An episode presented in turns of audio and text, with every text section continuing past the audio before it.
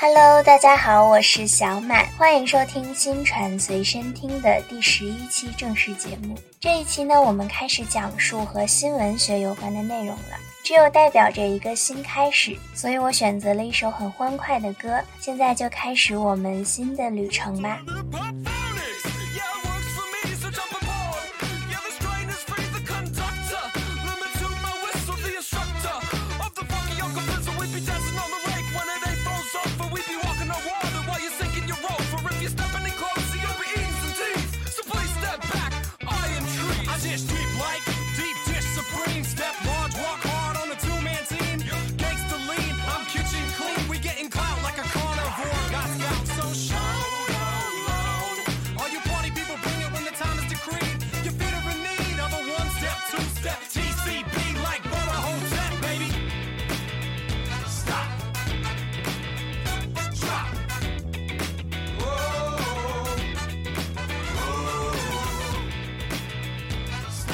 那按照老规矩，我们今天还是要来聊一聊什么是新闻，以及围绕着它所产生的一些需要探讨的基础性的问题，比如说新闻的活动、新闻的起源、来源、本源、新闻的要素、新闻的特点、新闻的普适性的原则，以及它的分类和功能等等。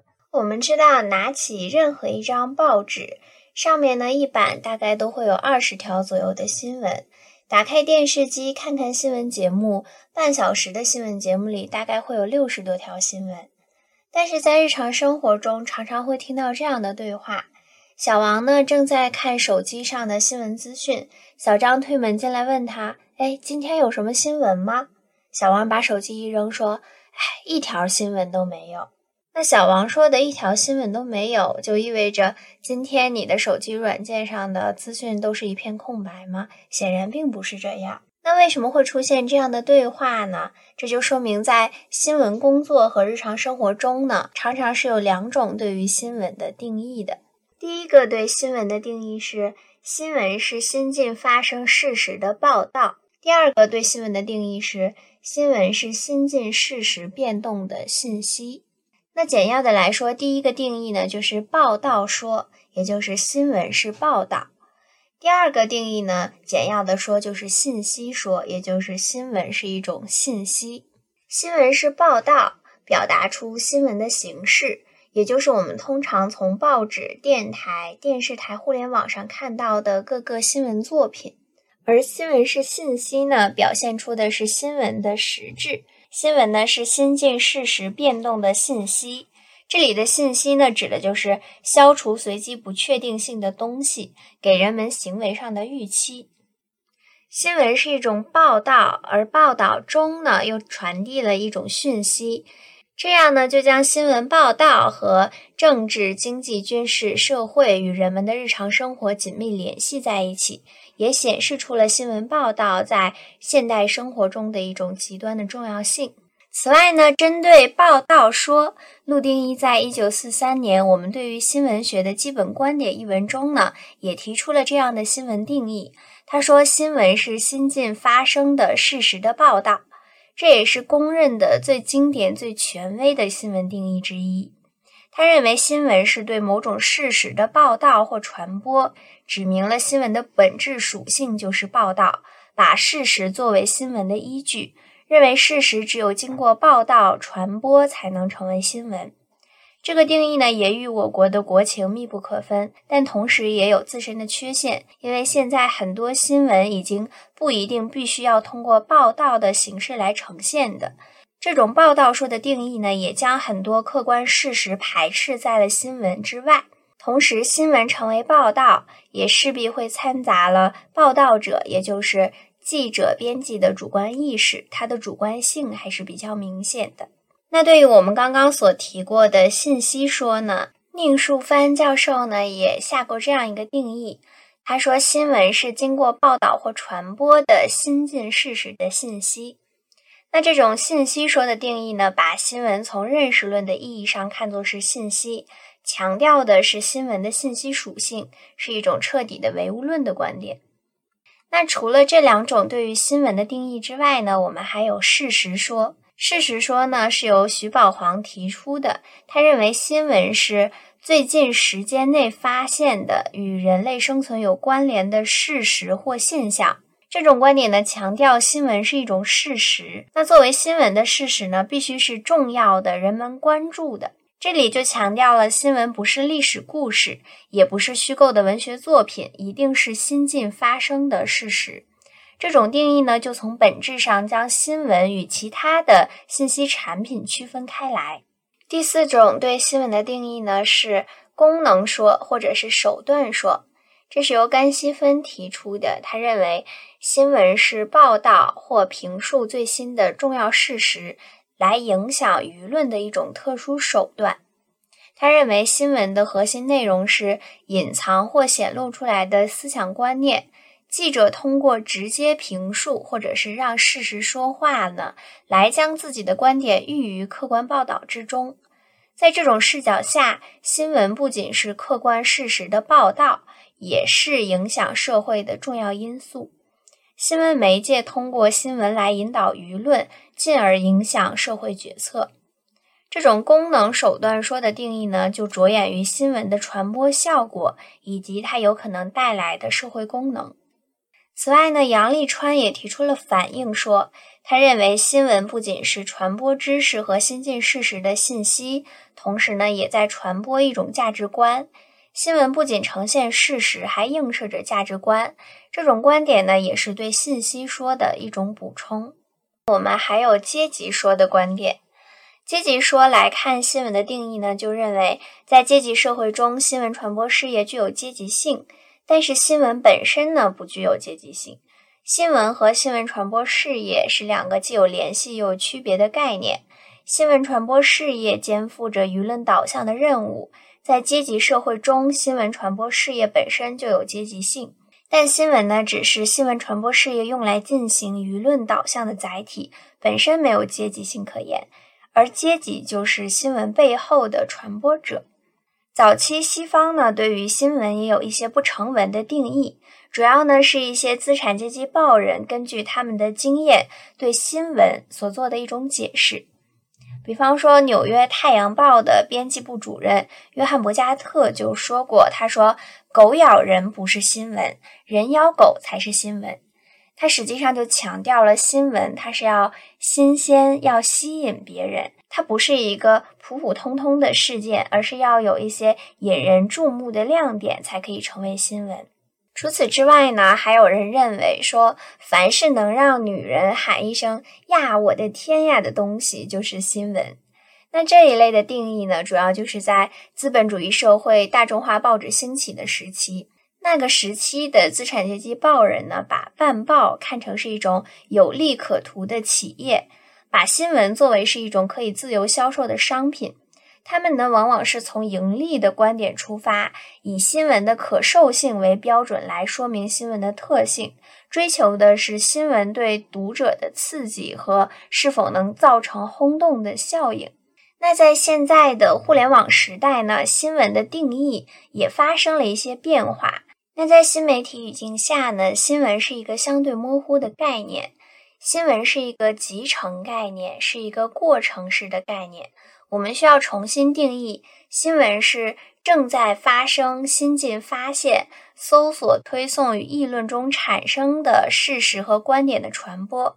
或许对新闻的定义呢，还包括了对新闻事实的分析和预测等等。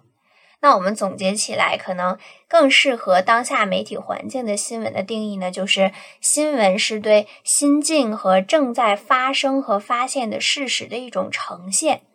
那用“呈现”这个词呢，其实就包含了很多种的意义。除此之外呢，大家也可以去参考黄诞老师的一篇文章，叫做《中国新闻传播的历史建构：对三个新闻定义的解读》，来进行进一步的拓展的理解。但是呢，通过我们刚才的讲述，你也知道，以上对新闻的种种定义呢，只不过是侧重于某一部分，不管是它的信息属性也好，还是它的传播形式也罢，只是一种侧重，那各有各的道理，所以呢，大家也无需过多的纠结。那说完新闻的几个定义之后呢，我们来说一下新闻活动。从广义上来说呢，新闻活动不局限于人们和大众传播工具的直接接触，比如说我们看报纸、听广播、刷手机等等，还包括了人们为沟通客观世界新近变动的情况所进行的一切活动。在当今世界的任何国家、阶层、行业，每天都要获取一定的新闻，我们才能在社会中呢求得生存、求得发展。因此，我们可以说，新闻永远不会消亡。新闻活动呢是一种极普遍的社会现象。那为什么新闻活动会存在呢？就是因为我们人类有求生存、图发展的需要。在原始社会呢，新闻活动主要是为了满足生存的需要。我们呢会以火把来做信号，通过一些绘画符号来传递信息，或者是通过口头来进行传播。在奴隶社会呢，人们不但需要了解自然界的变动，还必须要了解各种各样的社会关系的变动。这时候，新闻活动就比原始社会更频繁，规模要更大。在封建社会，社会关系进一步复杂，人与人之间的联系更加密切，社会对于新闻的需求量呢，比奴隶社会还要更大。通过不同时期，通过不同类型的社会的发展，你可以看出。变化的是新闻活动的规模，是具体的新闻的内容，以及我们传递新闻的方式。在原始社会，你可能是要在草地上画图；在现在呢，我们可能是要传信息。但是呢，变的是传递新闻的形式，不变的呢是人们对于新闻的这种永恒的需要。从事新闻活动的主要目的呢，还是去为了了解客观世界的变动。根据我们之前也提到过的马斯洛的需求理论呢，我们也可以把它对应到我们对于新闻信息的几种需求。最底层的呢，就是安全需求。我们所收集的都是一些社会信息，比方说天气预报，比方说周围是否有灾情、灾害、疾病等等，这是我们最底层的生存上的需要。接着呢，往高一点，我们是有归属的需求。这时候我们需要的呢，就是一些社交类的信息，比方说是一些展露着可以作伴的这种伴侣之间的一个暧昧的信息，或者是一种求职信息，可以准许你进入某一个群体的信息等等。接着呢，就是一些尊重需求，也就是会提供你一些差异信息。比方说，你现在看新闻、看抖音，会有一些个性化的推送，这是别人可能不需要，但是你很感兴趣，你个人需要的，进行进一步发展的这样一些信息。那再往上呢，就是一个自我传播、自我实现的需求的一个信息。比方说，你在朋友圈里去对某一些事情发表你个人的意见看法，或者是进行自我的展示，从而求得的是自我内心的满足和进一步的发展实现等等。我们呢也可以根据这种不同阶段的需求来去理解什么是人类求生存、图发展的需要。此外呢，我们也可以把新闻活动的原因呢总结为一句话，叫做“变动产生新闻，关系决定需要”。变动产生新闻，指的是无论是自然界还是人类社会，世界呢都是在永恒的变动中。人们呢，必须要了解这样的变动，并且根据新的变动制定新的行动方案，人们呢才能有效的生存下去。对于新闻记者、编辑来说呢，这句话就意味着他们必须要从变动中去寻找新闻、挖掘新闻，然后呢，才是去探索变动的原因、结果以及变动的意义。那什么叫关系决定需要呢？这就意味着世界具有联系的普遍性。因为人与人的关系，人与自然的关系，它的密切程度呢，是和经济社会的发展水平密切相关的。在封建社会，人们对外界的关联度比较低，不需要太多的新闻；而在工业化时代呢，社会分工就迫使人们关注与它相关的市场动向等等。我们现在是一个高速发展的时代，你与外界的这种关系是越来越紧密了，因此我们需要的新闻也就更多。变动产生新闻，而人与变动之间的关系又决定了我们对于新闻的需要程度。这也是为什么新闻不会消亡，新闻活动永远存在的原因。因为我们时时刻刻都需要它，而且随着时代越发展，我们对它的需要就越急迫。变动产生需要呢，就要求记者要了解受众和用户，理解他们实际上需要什么。理解万事万物变化与受众的关联度、关联面等等。那同样的，在你做一条新闻的时候，你也要找准它的定位。这个新闻是要给谁看的？是对谁有帮助的？谁可能会对它感兴趣？等等，这都是你在编辑一条新闻的时候需要考虑的点。因此，我们可以说，从本质上来讲呢，新闻活动是一种认识活动，同时呢，它也是一种信息交流活动。它是一种精神文化交往活动，又是一种具有多元功能的信息活动等等。这实际上是一个递进的过程。那我们也说完了新闻活动，它是为什么产生、出现，并且会一直延续的一个原因。那我们就接着来去区分一下新闻来源、新闻起源和新闻本源。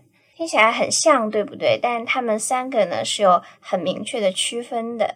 新闻起源呢，在马克思主义新闻观上就认为，新闻是起源于人们社会性的生产劳动实践，它随着生产劳动实践的发展而发展，进而呢推进新闻传播的发展。而另一种唯心主义也认为呢，新闻是起源于人们本能的需要。也就是新闻的缘起，它产生于什么什么？这是指的是新闻起源。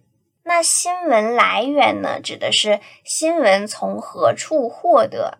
所以新闻来源又被称为新闻出处。在西方的很多新闻媒介呢，他们都明文规定，在你去报道新闻的时候，一定要交代新闻的来源，也就是新闻你是从哪里获得的。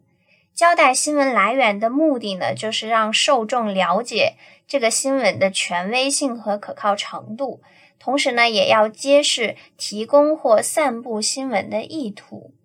一般新闻的来源呢，主要有三条途径：一个是记者直接采访他人；第二个呢是记者在现场亲眼目睹；第三个是记者去查阅有关资料，或者是他人来信提供信息等等。这就是新闻来源。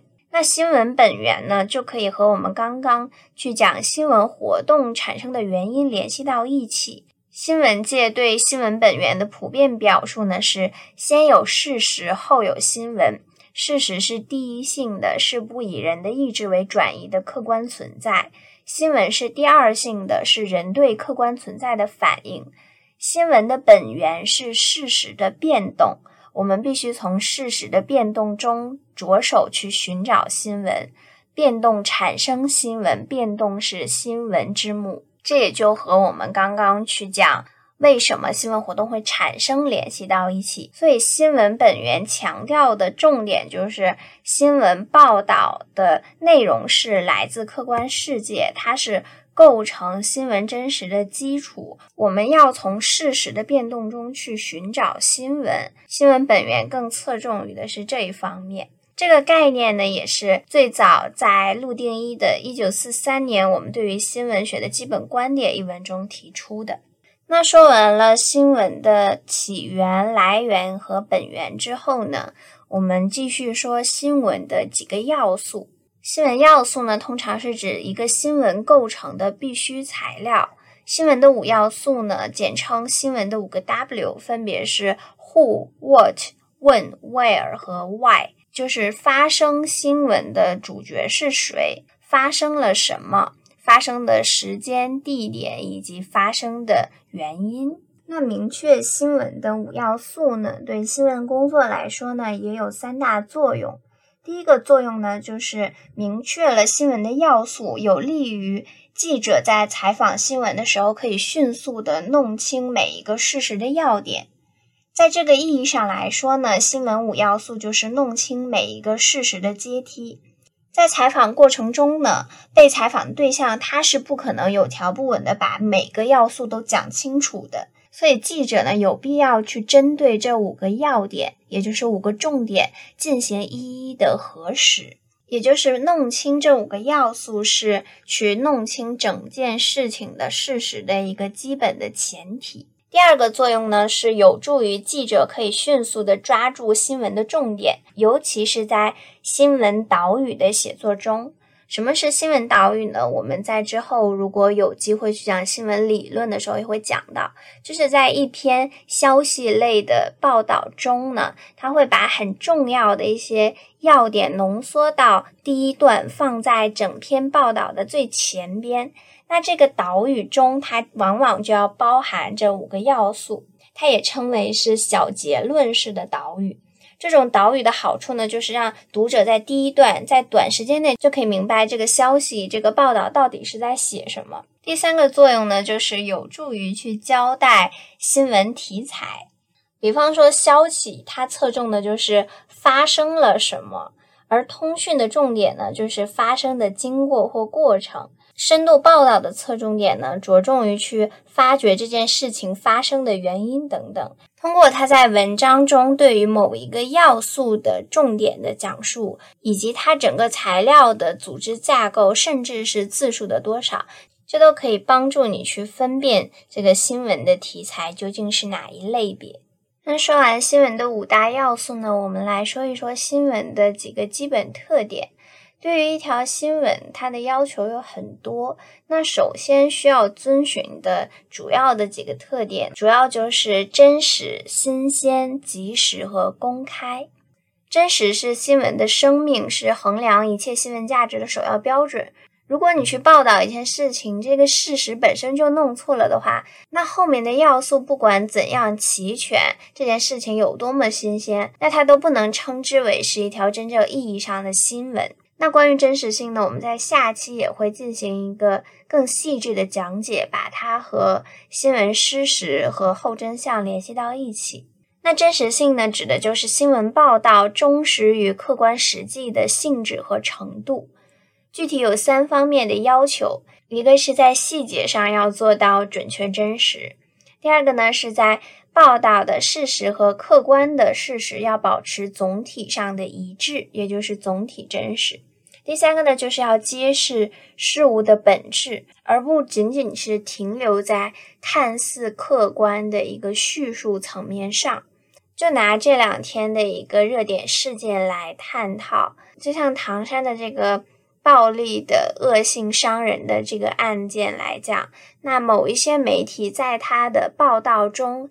看似是去比较客观公正的描述整个现场发生的情况，但是他在他的新闻报道中使用的是一些类似于对抗、抗争，然后男子试图和女子交谈等等，看起来是很客观公正，实际上是对事实本身的一个虚假的美化。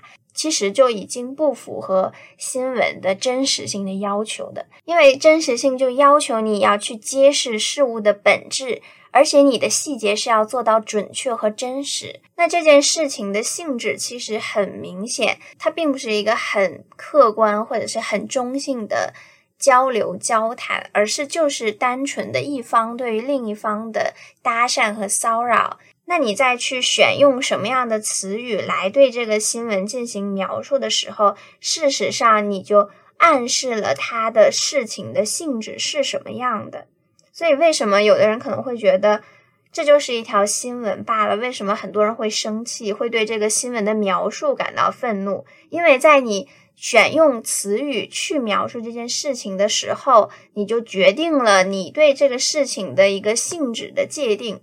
如果你把它界定为是一个恶意的骚扰、一个暴力的袭击，那是一种很批判的，对于这个事情很愤怒的，认为这个男子就是完全非正义的观点。这也是大多数人，包括我也持有的一种观点。那如果你把它去描述为是一种抗争，一种双方的对抗，一种一方向另一方的交流沟通，实际上你就把这件事情的性质就弄错了，或者是你去有意去模糊这样的一个性质的判断，看似是一种比较客观公正、比较理智的叙述行为，但是连新闻最基本的真实性都没有做到。第二个特点呢，就是新鲜。新闻报道的事实和信息呢，是要有新意的，是要新鲜的，要吸引人的。因为新闻毕竟它不等于事实本身，这也是新闻报道中新闻性的一个基础。你要在很多很多事实中选取一件事情，把它做成新闻。实际上，这个挑选过程中的一个衡量，就是这个东西是否新鲜，是不是老生常谈，是不是人人皆知。第三个特点呢，就是及时，也就是一个时效性上的衡量。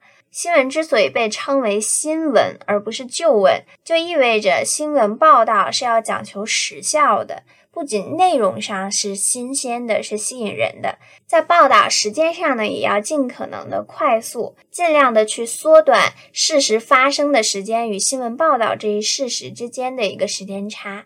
最后一个基本的特点呢，就是公开。新闻呢是为社会公众所分享的，因此一个新闻它要最大限度的进行公开。公开呢也是新闻的主要属性之一。如果一条消息只被少部分人所知道、所享有的话，它就不具有公开性，也不能称之为新闻。此外呢，新闻还具有几点普世的原则，包含了事实原则、价值原则和方法原则。所谓事实原则呢，就包含了新闻它要有真实性、客观性，新闻报道要有全面性。那价值原则呢，就包含了新闻它是要公正的，它要有自己的立场，这是一个价值层面上的衡量。方法原则呢，就是一条新闻要尽量的及时和公开。那这个原则呢，我们在之后也会更加细致的提到。你也可以把它看作是广义上的新闻的特点。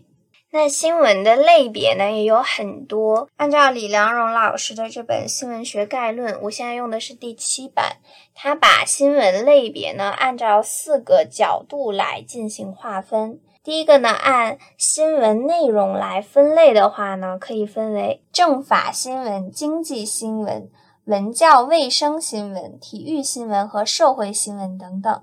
以新闻的发生地来分类呢，可以分为国际新闻、全国新闻、地方新闻等等。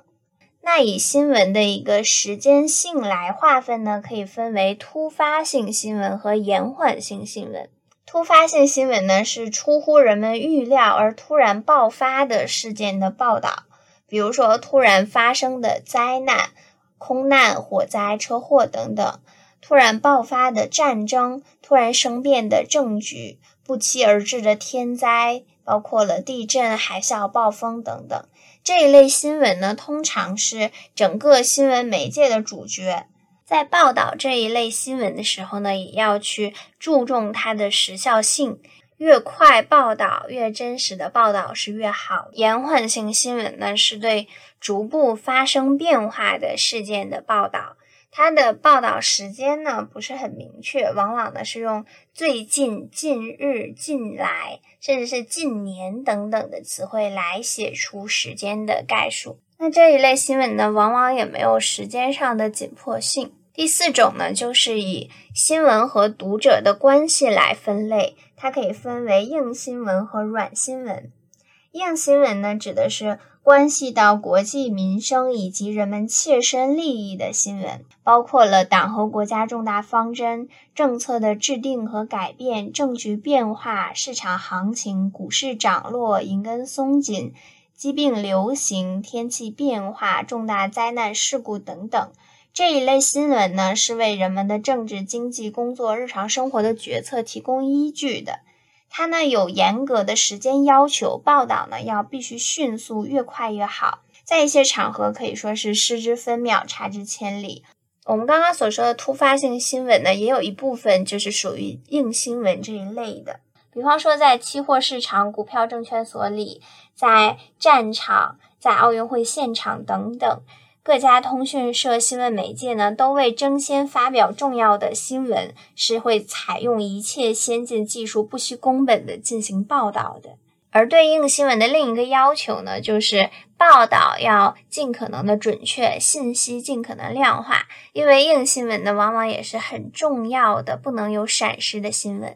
而软新闻呢，指的是富有人情味、纯知识、纯趣味类的新闻。它和人们的切身利益呢没有直接关系，它向受众提供娱乐，使其开阔眼界、增长见识、陶冶情操，或者是人们茶余饭后的谈资等等。软新闻的发生呢，没有明确的时间界限，多数呢就属于延缓类的新闻。它的公开发表呢，也没有时间上的紧迫性，早一天迟一天发布呢，不会对大局造成过大的影响。比方说一些明星的八卦呀，一些谁和谁恋爱分手的新闻，这种新闻呢，对于人们的切身利益来讲呢，不是很重要，更多的是趣味性、知识性等等。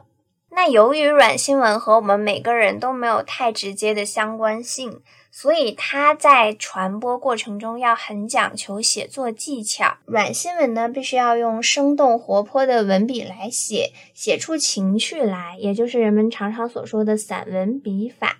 因为这个新闻和我没有什么关系，如果它又不够有趣，我干脆就不看它了。软新闻和硬新闻在分类上是严格区分的。但是在新闻的实际工作中呢，软新闻和硬新闻是可以互相进行转换的。我们现在有一种说法叫做“硬新闻软包装”，就是以一种比较娱乐化的视角来去报道硬新闻。随着竞争的加剧呢，媒体的娱乐化取向加重，硬新闻软包装的使用是越来越普遍的。发现一些经常报道硬新闻的媒体，比方说人民日报的微博公众号，比方说新华社的公众号等等。他们虽然报道的事情是一件很重要的硬新闻，但是他们会在标题和内容的文风上呢，采取一种比较轻松、活泼、有趣味的这样的标题来吸引人们进行阅读。但是呢，在硬新闻软包装的过程中，有一个非常非常需要注意的点，就是不是所有硬新闻都可以被软包装，都可以被软化的。比方说，对灾难事件的报道，比方说对重要人物的杰出人物的讣告，这些事情是不可以被娱乐化的，是非常悲痛惨痛的事情。